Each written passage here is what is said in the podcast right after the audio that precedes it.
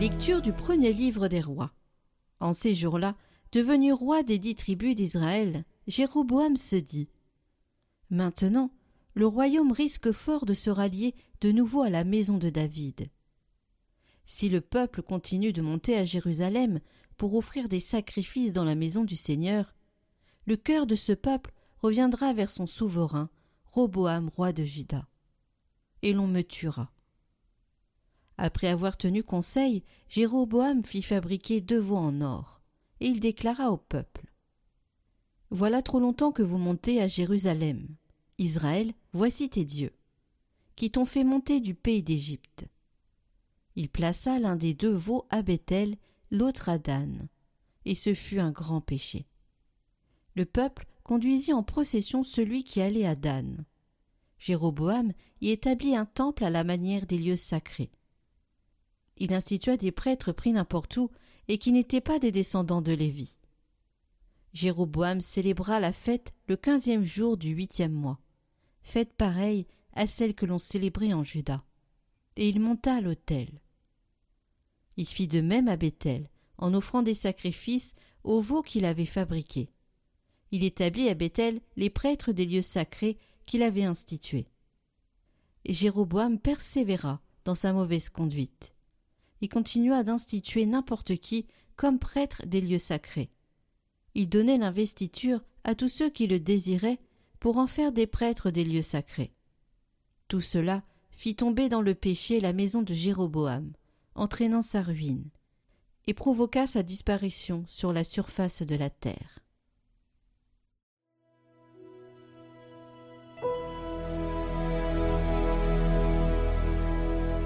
Souviens-toi de nous, Seigneur, dans ta bienveillance pour ton peuple. Avec nos pères nous avons péché, nous avons failli et renié. En Égypte nos pères ont méconnu tes miracles, oublié l'abondance de tes grâces.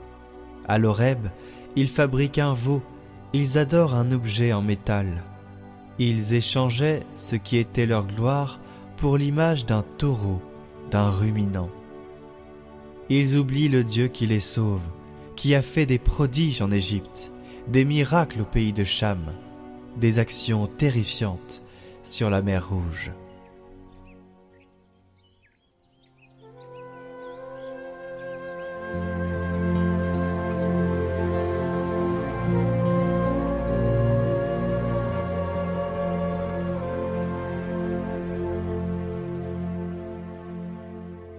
Évangile de Jésus-Christ selon saint Marc.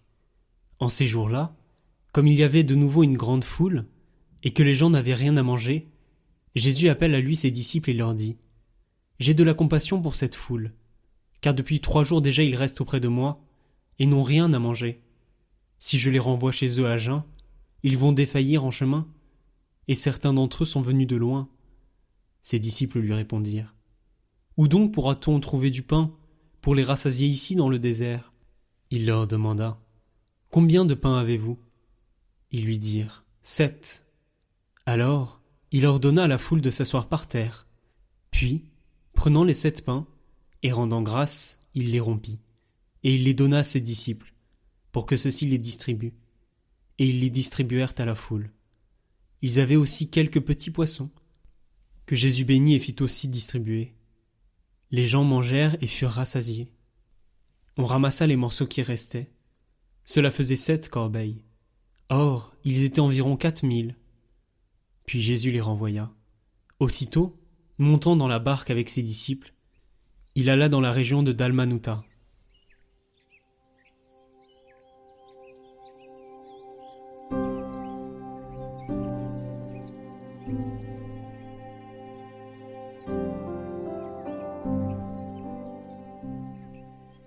Commentaire de Baudouin de Ford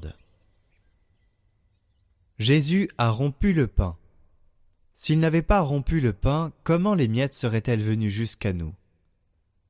Mais il a brisé, et il l'a distribué. Il a dispersé et donné aux pauvres.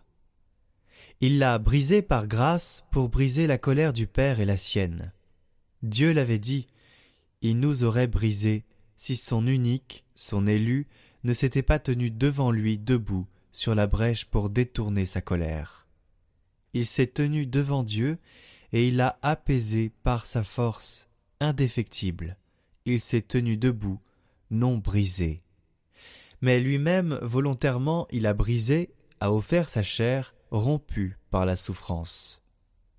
C'est là qu'il a brisé la puissance de l'arc, brisé les têtes du dragon, tous nos ennemis dans sa colère. Là, il a brisé en quelque sorte les tables de la première alliance, pour que nous ne soyons plus sous la loi.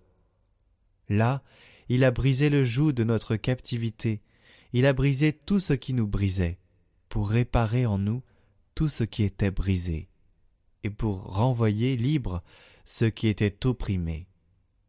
En effet, nous étions captifs de la misère et des chaînes.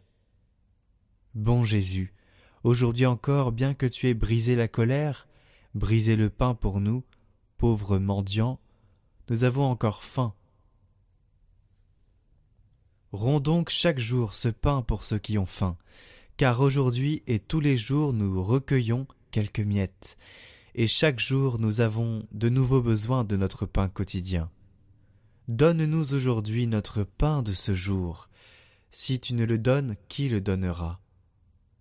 Dans notre dénuement et notre besoin, il n'y a personne pour nous rompre le pain, personne pour nous nourrir, personne pour nous refaire, personne que toi, notre Dieu. En toute consolation que tu nous envoies, nous recueillons les miettes de ce pain que tu nous romps, et nous goûtons combien est douce ta miséricorde.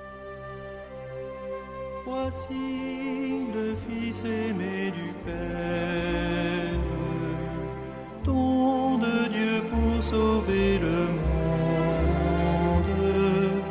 Devant nous, il est là, il se fait proche, Jésus, l'agneau de Dieu. Jusqu'au